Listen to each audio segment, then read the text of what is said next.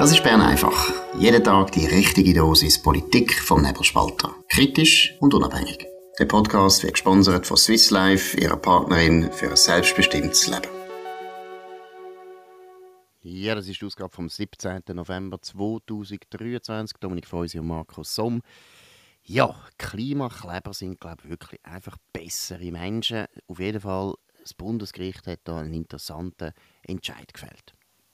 Ja, das Bundesgericht findet also Klimakleber, Demonstranten, die den Zugang zu einem Shoppingcenter blockieren auf privatem Grund, die machen sich nicht strafbar, sondern sie nutzen bloß ihre Menschenrechte.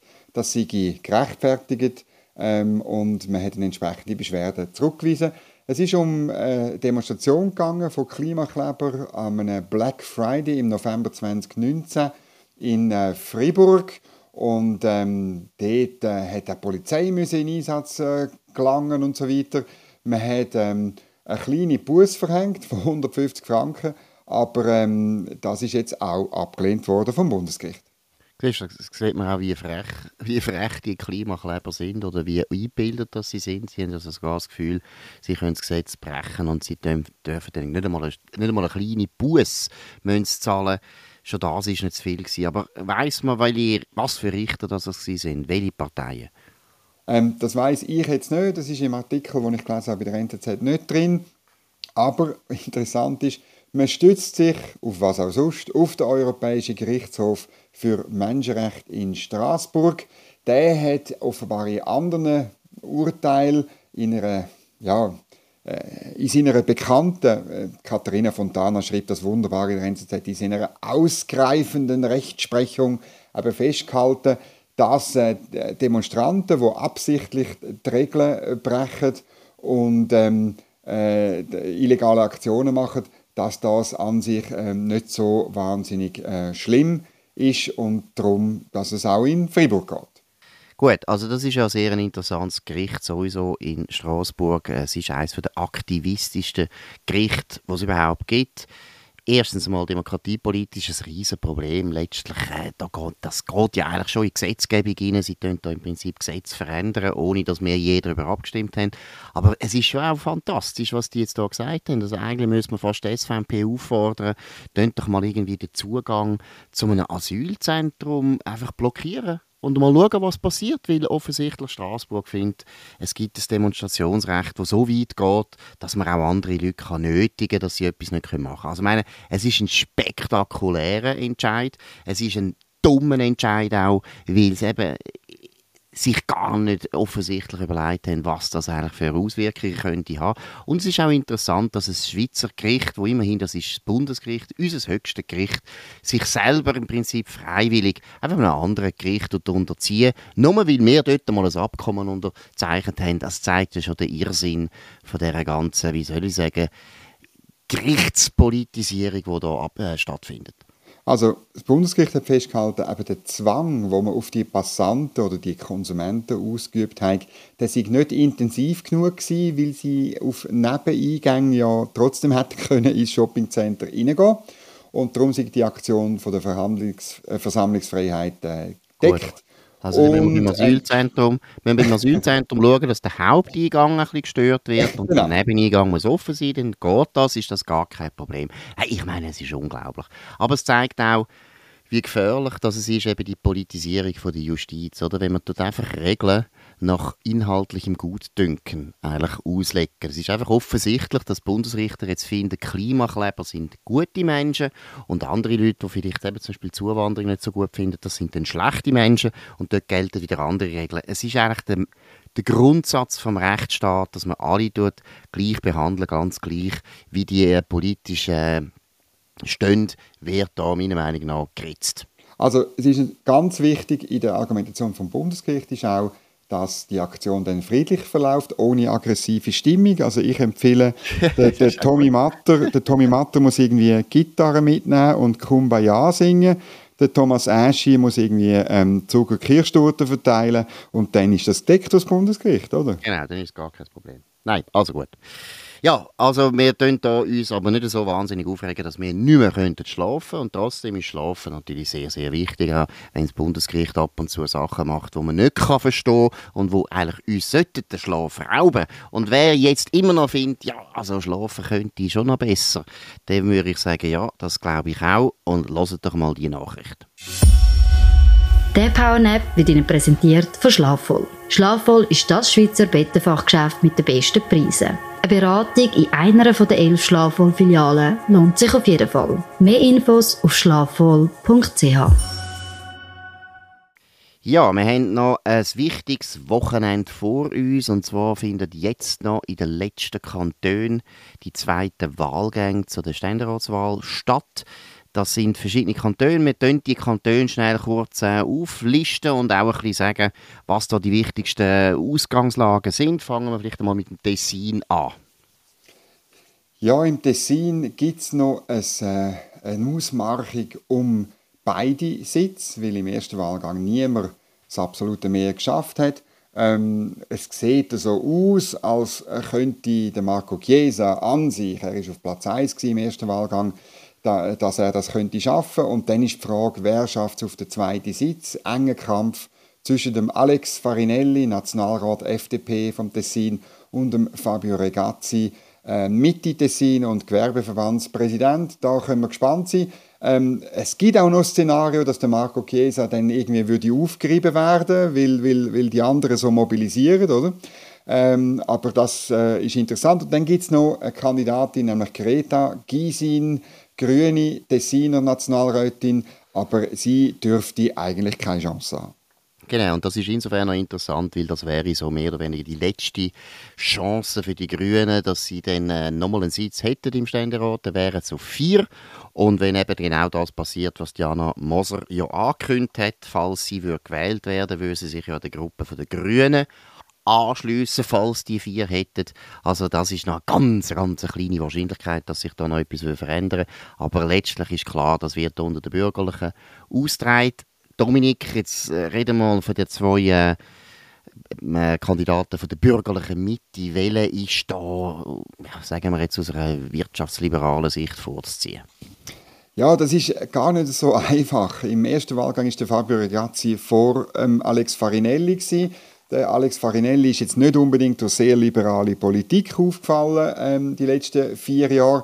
Der Fabio Regazzi schon, aber das kann auch damit zu tun haben, dass er in der Mitte ähm, äh, politisiert, wo im Nationalrat dann, äh, in den letzten vier Jahren, ich bleibe halt dabei, auch wenn äh, Gerhard Pfister das ganz, ganz schlimm findet, einen ziemlichen Linkskurs gefahren ist. Er ist Unternehmer, er äh, führt eine Firma, er, hat, er weiß irgendwo, woher das Geld kommt, wo die Schweiz ihr Geld verdient. Darum ähm, ist er natürlich aufgefallen. Der Alex Farinelli ist aber auf der anderen Seite ein sicherer Wert.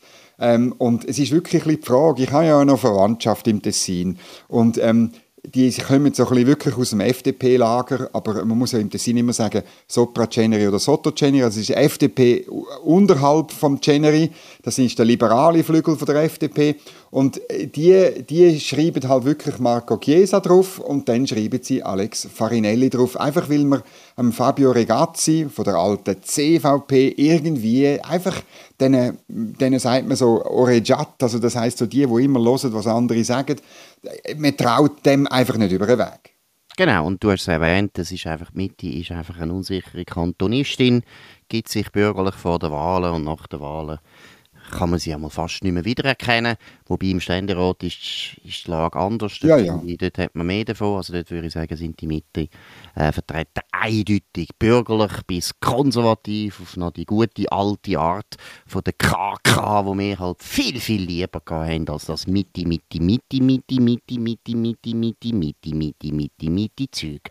Gut, gehen wir zum Kanton Zürich. Da haben wir schon am Mittwoch natürlich das letzte Duell gehabt zwischen Diana Moser und ähm, Gregor Rutz. Ja, wie sieht es da aus, Dominik? Was ist da unsere, äh, unsere Prognose? Ja, das ist sehr schwierig zu sagen. Wirklich, es kommt, letztlich kommt es wirklich darauf an, wie das Land mobilisiert. Wenn das Land wirklich mobilisiert für den Gregor Rutz, dann kann es ihm lange. Ähm, wenn das nicht geht und ähm, es ist in Zürich halt immer ein bisschen schwierig, weil das Land irgendwo durch irgendwie wirklich, man bräuchte wieder mal einen Osterputsch, oder? Äh, möchte mal richtig eine, eine, eine Auferhebung vom Land gegen die linksgrüne Stadt. Also wenn es nicht wirklich eine Mobilisierung gibt auf dem Land, dann lange zum Gregor Rutz nicht. Und das, genau, und die, und die grosse Frage ist natürlich auch, ob die Stadt Zürich und Winterthur äh, gross mobilisieren oder nicht. Ja, die gehen. Und äh, das haben wir schon tausendmal besprochen. Genau. Es ist einfach so, die Linken sind disziplinierter, sie können einfach wählen, während die Bürgerlichen ab und zu das Gefühl haben, ja, warum jetzt noch wählen? Ha, spielt ja keine Rolle, ob wir im Kommunismus leben oder in einem liberalen Land ist uns langsam gleich. Nein, jetzt ernsthaft, gehen alle wählen und die, die bürgerlich sind, gehen bürgerlich wählen. Und bürgerlich wählen heisst heute wirklich den Gregor Rutz wählen und sicher nicht Jana Moser. Aber dann mal schauen, wie das rauskommt. Gut, dann haben wir den Aargau. Aargau auch eine wichtige Auseinandersetzung. Ja, dort kommt es äh, zum ein grosser Showdown zwischen der Marianne Binder-Keller, CVP, Althilfe, Mitte, Nationalrätin aus dem Kanton Aargau. Uiuiuiuiui, ui, alles noch einmal zurücknehmen. Also Mitte. genau. Mitte, Mitte, Mitte, ja, Mitte, Mitte die, vor allem, weißt es ist ja, wenn du den Fehler machst, dann äh, kommt der Gerhard Pfister zu mir und sagt, der Markus hat es immer noch nicht begriffen. Aber wenn ich den Fehler mache, weiß ich nicht, werde ich wahrscheinlich auspeitscht, oder? Ich, und eben Benjamin Gietzendanner von der SVP, ähm, das Rennen ist offen. Ich bin überzeugt, dass eigentlich im Aargau der Benjamin Gietzendanner wirklich noch am, am ehesten eine Chance hat, dass er es schafft, weil der Kanton ist doch noch mehrheitlich die SVP äh, im, im, hat, hat eine gewisse Mehrheit. Sein Vorgänger, der Knecht, Hans-Jörg Knecht, hat das auch gut gemacht. Er wäre ja fast noch der ausgleichendere Kandidat dafür. Das müsste eigentlich gehen, aber man darf nicht vergessen, Marianne Binder ist natürlich eine Kandidatin mit breiter Basis, großem Bekanntheitsgrad. Das wird sehr spannend. Ja, Marianne Binder ist natürlich auch eher eine Konservative, das muss genau. man auch fairerweise sagen. Nicht wie Diana Moser. Nein, wirklich nicht. Also, die passt gut im bürgerlichen Aargau und unter anderen Umständen müssen wir sie unbedingt jetzt unterstützen, aber Jetzt sind die Umstände ein bisschen andere. Jetzt ist sehr, sehr wichtig, dass einfach das Lager SVP und FDP so viel Sitz wie möglich hat in der Bundesversammlung, weil man der Mitte einfach nicht so trauen kann, was sie vorhat, was den Bundesrat betrifft. Gut, dann haben wir noch den Kanton Solothurn. Ja, dort ist ähm, der Fisch Christian Imark, SVP, gegen Franziska Roth, SP. Dort ist jetzt klar ähm, ähm, ein SVPler gegen eine profilierte und, und klar ähm, ähm, feministisch linksgrün politisierende Franziska Roth aus der Stadt Solothurn, Christian Imark aus dem Land, also aus dem Schwarzbubenland, also auch nicht dem Jura, auch nicht, auch nicht immer ganz einfach, es spielt auch eine grosse Rolle, wie das Land mobilisieren Franziska Roth ist eine Gemögige, man kann mit ihr, ich mal von unsere Federal gemacht mit ihr, das ist lustig, das ist irgendwo noch gut.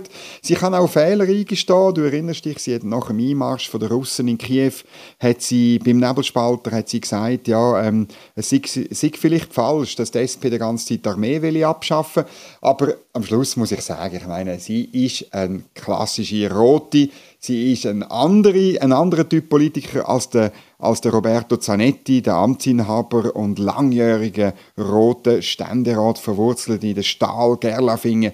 Das ist sie ist natürlich schon nicht auf die gleiche Art und Weise, aber ähm, wir werden sehen, wie es rauskommt. Ja, und vor allem muss man sagen, eben, du hast es erwähnt, sie hat dann da ganz...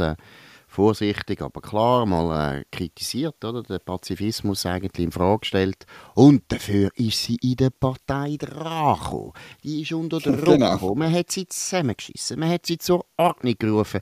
Und das ist das Problem von dieser Partei. Wenn man dort über wählt, dann kommt man genau das über, was die Partei im Parteiprogramm hat. Und dann bitte nachlesen, dort ist immer noch der Kapitalismus zu überwinden, der muss weg sie wollen eigentlich immer noch den Sozialismus, sagen das natürlich nicht mehr so offen, aber grundsätzlich ist das eine Partei, wo die bürgerliche Schweiz will abschaffen. Das muss man einfach mal sagen. Und wer das nicht checkt, der weiß eigentlich eben nicht mehr, was bürgerlich ist. Also dort ist auch der Fall eigentlich klar. Gut, und gehen wir noch zum letzten Kanton, das ist der Kanton Schaffhausen. Ja, dort äh, kämpft Thomas Minder, parteilos, aber bei der SVP mitmachende Ständerat, kämpft um sein politisches Überleben gegen ein Newcomer, der Simon Stocker, SP Schaffhausen.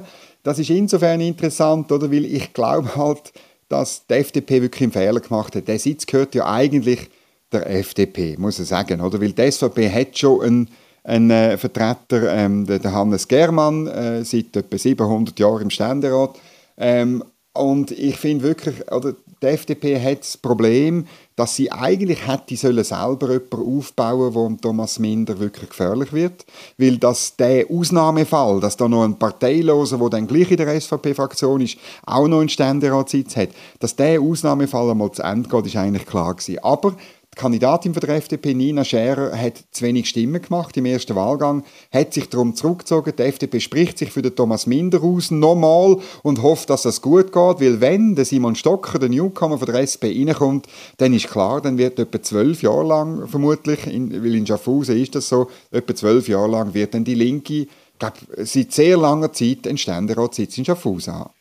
Genau, also das heisst wieder wirklich auch da, die bürgerlichen Wähler müssen, müssen gehen und müssen abstimmen. Oder sagen wir wählen heisst ja richtig. Gut, wir schauen, wie das rauskommt. Der Sonntag wird in dem Sinn wirklich noch äh, interessant, auch wichtig nachher für die Zusammensetzung natürlich vom Ständerat, wo es ja sehr, sehr knapp ist zwischen den drei grössten Lager im äh, Ständerat. Das ist Mitte, das ist die FDP und das ist eigentlich auch die SP, wo ziemlich sicher die drei grünen Ständeräte auch in die Gruppe wird aufnehmen. Gut, Jetzt haben wir noch eine ganz gute Nachricht, eine schöne Nachricht aus dem Departement Chaos. Das Departement Chaos wird geführt von der Elisabeth Bohm-Schneider. Es ist genau das passiert, was alle Kritiker vorausgesagt haben. Wir reden von den Afghaninnen. Dominik, was ist da der neueste Stand? Ja, die Asylgesuche der Afghaninnen haben sich vervierfacht und das natürlich infolge von einer Praxisänderung dass man sozusagen einfach äh, mehr oder weniger mm, in Globo sagt, ja, Afghaninnen, Frauen aus Afghanistan, die kommen Asyl über. Und ja, das ist jetzt passiert, ist schon noch verrückt, oder? Im August 2023 äh, haben noch 134 Afghaninnen Asylgesuche eingereicht. Im September, also nur einen Monat später, 509 Gesuche. Und ähm, Männer haben, äh, das ist interessant, haben immer noch mehr Asylgesuche gestellt, weil äh, zwar einfach sehr viel mehr männliche Afghanen unterwegs sind. Die äh, Gesuche sind von 603 Gesuchen im August auf 977 Gesuche im September angestiegen. Interessant wäre jetzt, wie die Akzeptanz, also wie, wie die Gesuche behandelt worden sind. Das wird man erst später sehen. Aber ihr könnt davon ausgehen, nebelspalter.ch wird über das berichten. Ja, und was auch wichtig ist, in dieser unglaublich intelligenten Praxisänderung äh, ist auch drin gestanden, dass der Familiennachzug natürlich dann auch gilt. Also die Afghaninnen können dann auch ihre Familie nachziehen. Das sind ihre Männer und das sind vielleicht ihre jungen Söhne. Und äh, wir haben bis jetzt sehr gute Erfahrungen gemacht, was die Integrationsfähigkeit von jungen afghanischen Männern betrifft. Viel Glück, danke Elisabeth Bohm-Schneider. Ich hoffe, dass der Kanton Jura vor allem die alle aufnimmt und die können ja dann dort in der Landwirtschaft, der Schafzucht zum Beispiel, äh, tätig werden. Nein, es ist eine birrenweiche Politik, muss man sagen. Und es ist ja aufgebracht worden vom Thierry Burkhardt auch. Er wird, äh, das, soviel ich weiß, wird die FDP und die SVP jetzt nächsten Sessionen die Praxisänderung wieder rückgängig machen, ist höchste Zeit, sollte man unbedingt machen. Zeigt übrigens auch, wie wahnsinnig wichtig eben das ist, wie man das Asyl, wie man die Asylpolitik ausgestaltet. Das hat sofort, ganz sofort Auswirkungen auf die gefühlte Verfolgungssituation von diesen Leuten. Interessant ist noch, oder, was genau passiert ist. Also von diesen 509 Gesuchen von Frauen im September sind nur 54 Afghaninnen neu in die Schweiz eingereist. Die anderen, die sind schon da gewesen, äh, die meisten mit dem Status vorläufige Aufnahme. Und die 455 Frauen haben einfach zusätzlich wieder also ein Asylgesuch eingereicht.